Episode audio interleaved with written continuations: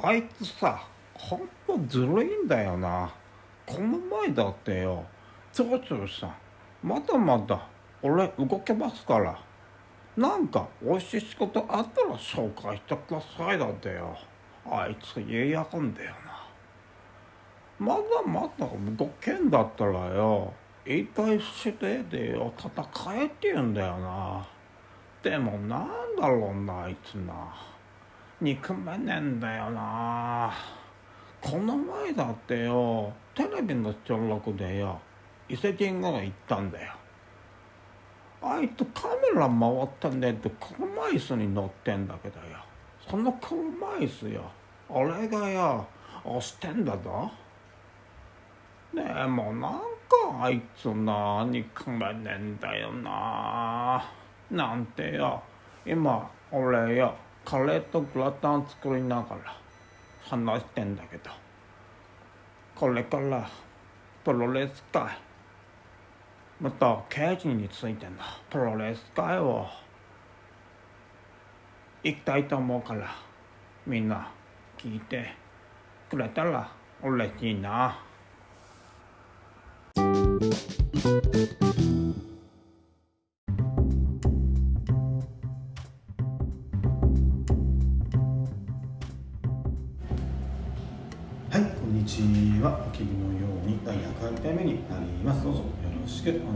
ます。今回はおきびのように8の回なので恒例のプロレス回となります。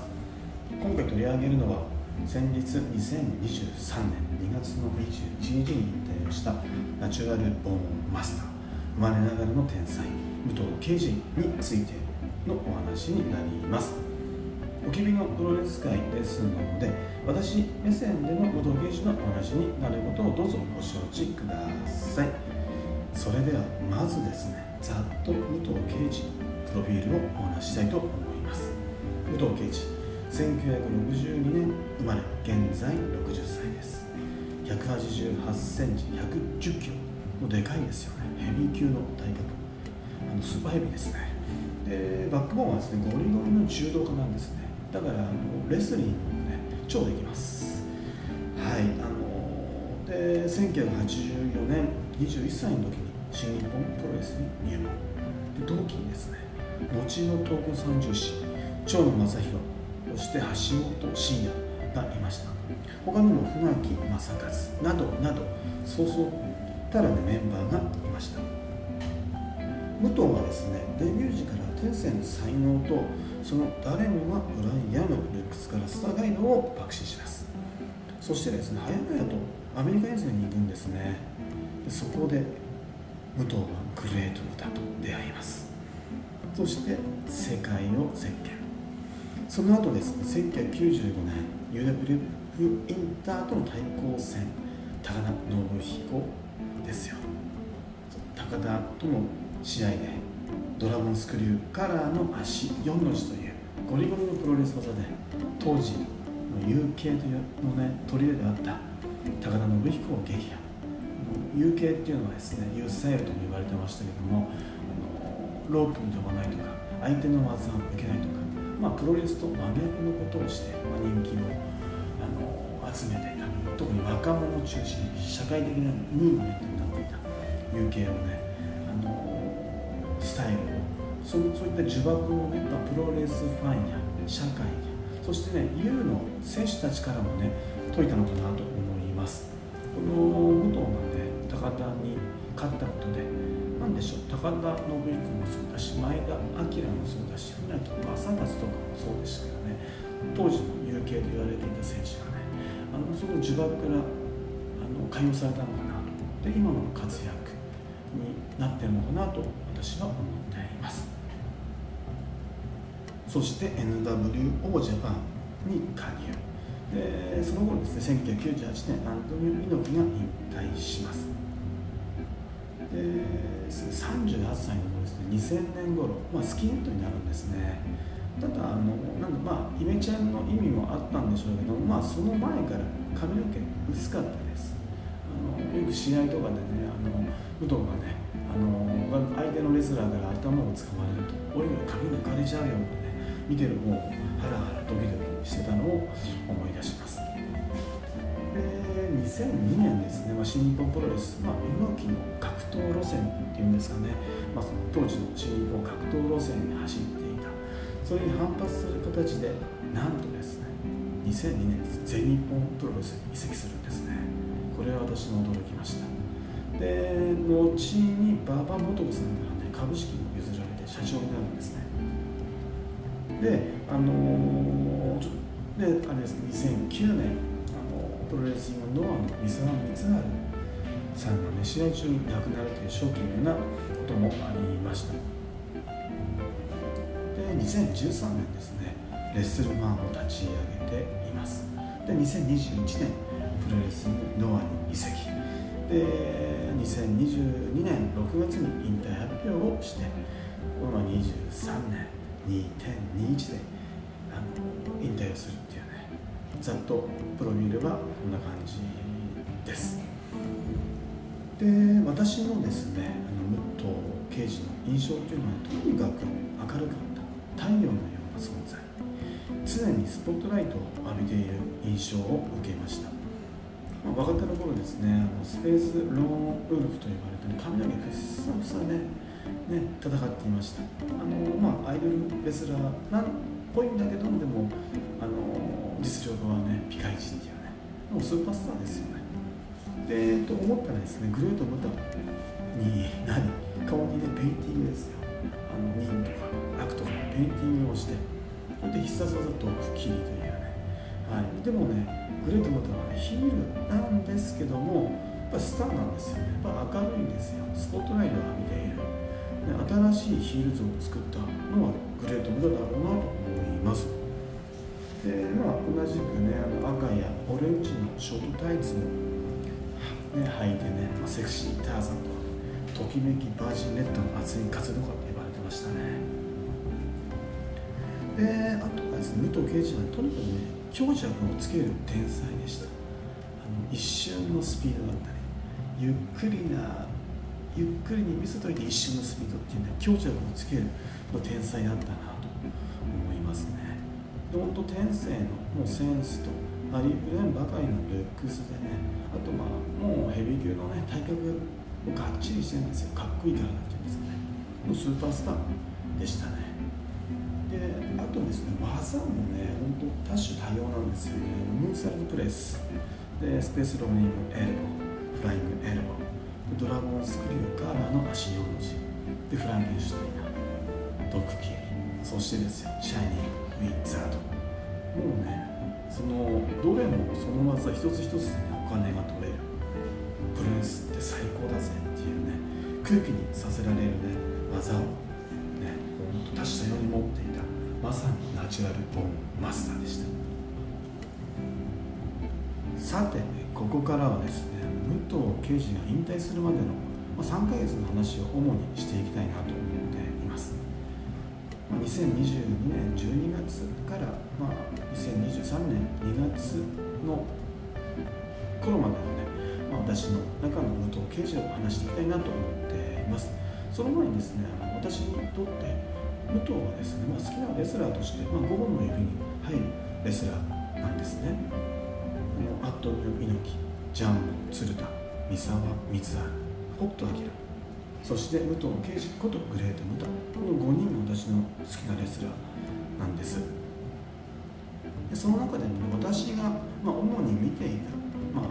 プロレス会場にですね行っていた90年代のプロレスの中ではですね私は、まあ、プロレスラーとしてはあのアントニオ猪木。もとこのアントニオ猪木。あの好きでね、まあ、猪木信者でしたね,、まあね、それはやっぱり80年代のあの私の猪木を見てきて幼少期の頃はねあの駆け上がってきた猪木がねだからこその90年代なんですけどレスラーとしての猪木信者だったんですね。ただですね団体としてはですねもうジャイアント馬場のオードプロレス全日本プロレスが好きだったんですね。もうゴリゴリの全日派でした。あの日本武道館とかね横浜とか体育館とか日本国技館とかね必ず行っていたこともねも全日派でした。でその当時の全日はですねオードプロレス、まあとね、四天王プロレスとも言われましたけども、まあ、完全決着のプロレスなんですよね。で演出とか照明は、ね、派手ではないんですけども試合内容で見せるプロレスでしたね。でそれに伴うま危険な技。で鍛え抜かれたレスラーがね見ているものをこれがプロレスラーがすごいだろうと促せる。で世間に訴える。アンチプロレスのね社会にね訴えるプロレス。プロレスってすごいだろうって。プロレスって楽しいだろう。プロレスラーって強いんだぞっていうのをね本当もう世間に、ね、訴えるような社会にアピールするようなねプロレスを全日がしてたので私は全日派でした。だから私にとってはねあの、まあ、新日本プロレスの武藤よりね三沢光晴だったんですね。でまあ武藤はね新日で東京三十市っていうね橋本町の武藤。で前日にはね、まあ、四天王いわゆるね三沢川田小橋田田上っていうね、まあ、四天王っていうのがいたんですけども私にとってはね三沢光晴だったんですね。でその頃はですね、まあ、新日本プロレス私から見ていると、まあ、アメリカナイズされた、まあ、ショーマンシップにもう完全に走ってだからね技軽いなとかねちょっと軽視していた思い出があります。でまあその私はですね三沢三沢光晴派だったのでまあ三沢とね武藤って同じ年なんですよ。でもねあのその当時ですね、まあ、武藤はね武藤になると面白いんだけども、まあ、武藤のままだと三沢の方がもう断然上だなって思っていました。そして2000年代に入って私はプロレスから離れていきました。だからね2000年代以降の、ね、武藤敬司の印象っていうのはね私の中でまさかの全日本プロレス移籍全日の移籍あとスキーヘッドになってねあのなんかプロレスラブっていうポーズをしてるんだなっていうぐらいのねもんでしたね、はい、だからよくあの試合とかもう追ってなかったのが、はい、正直な感想です。でまあそんなプロレスから離れていた私なんですけどもうあのー、2021年の冬ですよ。ね修行ラジオのユージーさんとそして中ちゃんとね出会ったんですね。でまあねそこからこうしてプロレス界っていうのを始めてるんですけどもうそしてねその中でねあのユージーさんとか中ちゃんとかが棚橋宏と中村慎介っていうねレスラの話をしてたんですね。私はその頃全くピンと全くもなかったんですね。あの試合も一試合も見てなかったぐらいだったんです。ただでもなんか気になってきて一冊の本を読みました。それが2011年の棚橋宏と中村慎介です。でその本の中でね武藤敬司のこともたくさん触れてるんですよね。まずなんでね全日本に移籍したのとか。ねでスキンヘッドになった後のこの話とかあと技についてとかねなどなどそういう棚橋のね武藤の思いとかねいろんなことが書かれてたんですね。でそうしてからですね私の中でですね、まあ、武藤敬司棚橋宏中村慎介っていうのはね本当なんでしょう。ムクムクとね育ってきたんですね。心の中で。武藤を知りたい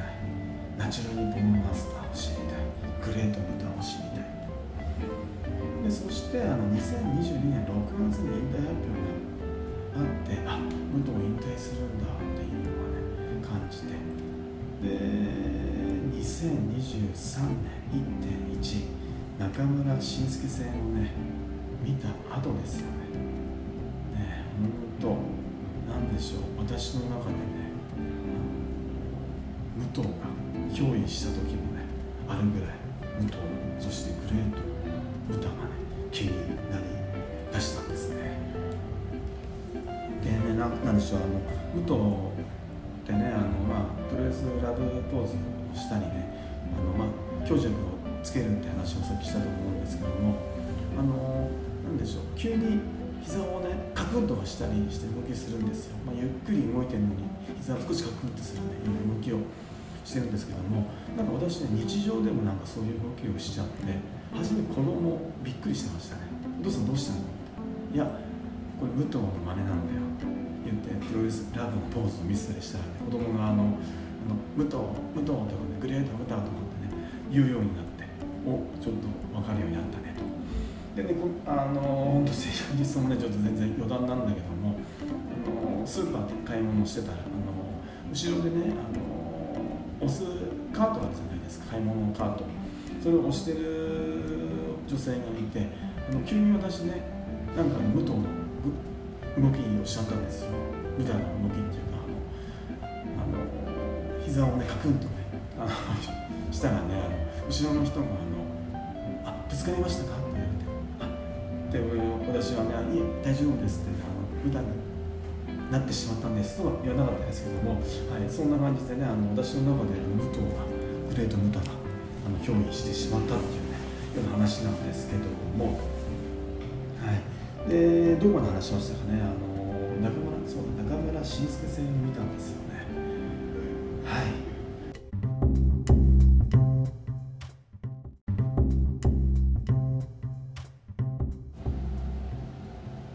あの先ほどのからの続きなんですけども、えー、まあ武藤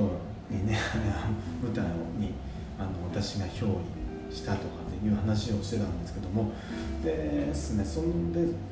カンナでねあの YouTube でね私が見てなかった頃の武藤の試合とかをね見るようになったんですね。でそうしたらね一つの私わざと出会ってしまった。んですそれはですねシャイニング・ウィザードですね。この技をねすっごい本当かっこいいあのもうこの技にもう惚れて惚れて惚れまくってしまったんですけども武藤がね両手でカメラの、ね、フレームワークのような形をとってね相手レスラーを見てもうちょっと右とかねあのやるねその間だったり時にはね相手選手自らがレフリーを倒してそのレフリーをあの土台にして武藤のシャイニング・ウィーツアートを繰り出したりっていうね、まあ、その物語ですよね、まあ、プロレスの場だったりね物語が全て詰まっている。でねあのなんだろう2005年のね対棚橋戦の YouTube の試合見た時に、ね、シャイニング・ウィーツアート5連発ぐらいやってるんですよ。これ凄まじかったですね。でこんなプロレスやってたんだ。俺この時代プロレス見てなくってプロレスもう終わっちまったなって思ったけどもそれ間違いだったなうん。ねなんでしょうあのプロレスってやっぱ最高なんだなって。プロレスが強いんだ。プロレスが面白いんだなって。でその中のねなんでしょうよく武藤がプロレスラブをやってるけどもやっぱねプロレスファンだったりねあの私もそうなんだけどやっぱりラブなんですよ。プロレスが好きなんですよ、うん、だから本当武藤刑事はねあのプロレスファンをねもうもう全てを背負ってきたのかなと、はい、思っていますね。そのシャイニング・ウィザード。本当最高の技なので、はい、これからもね見ていきたいなと思っています。で試合に戻るとですね2023年1.1日本武道館でのグレート無駄中村慎介ですよ、まあ、この試合を見てですねああプロレスよ。と俺たちのプロレスよ。と本当ラブだぜと。思いましたね。もうラブだなと。でグレート武田ことまあ武藤刑事ですよね。実際普段はね歩くのもまあまならないんですね。普段はね車椅子使うことが多いみたいです。で階段はねカニ歩きって言ってあの手すりをね掴んで横にしか上がれない下がれないっていうね。あのだからねグレートムートまあ、動きゆっくりなんですよ。でもねここぞという時の動きですよね。例えばエルモスシャーニング・ウィザードする時とか。ねあの、まあ、それまでは超スローだからこそねその一瞬はね本当に超高速に見えるんですよね。もうそのね足し算でもあってね、まあ、引き算的なセンスですよ。もうあの強弱。もうこれこそねナチュラルボーマスターのゆえんだなと。もうね本当なんでしょうこのようなものとは思えない速さに見えるんですよ。はいこれはねもうセンスとしか言いようがないナチュラルボーマスターだなと。そして中村慎介ですよね。私ね中村慎介のこの2023年1.1で初めて試合を見ました。あのまあダイジェストとかではね。何試合か見たことあるんだけど初めて通してみたんだけどもすごいですねこのレスラー。本当プロレスラーですよ最高の入場シーンからねプロレスラブなんですよね中村慎介もね。もうラブ愛なんですよ、ね、そしてね試合をね毒切りをね無駄な唇から吸い取ってしまうっていうね、まあ、想像にも及ばない展開をね作っていき、プロレスラブ愛にあふれるね空間時間にしたのかなと。でこの2人の試合を見てねあプロレスよと。俺が見ていなかったプロレスよと。確かにねここにあったのかなと。もう本当ワクワクしてきましたね。で私の中からですねガチガチに凝り固まっていたプロレスことアントニオ猪木っていうね思想がね少しほぐれて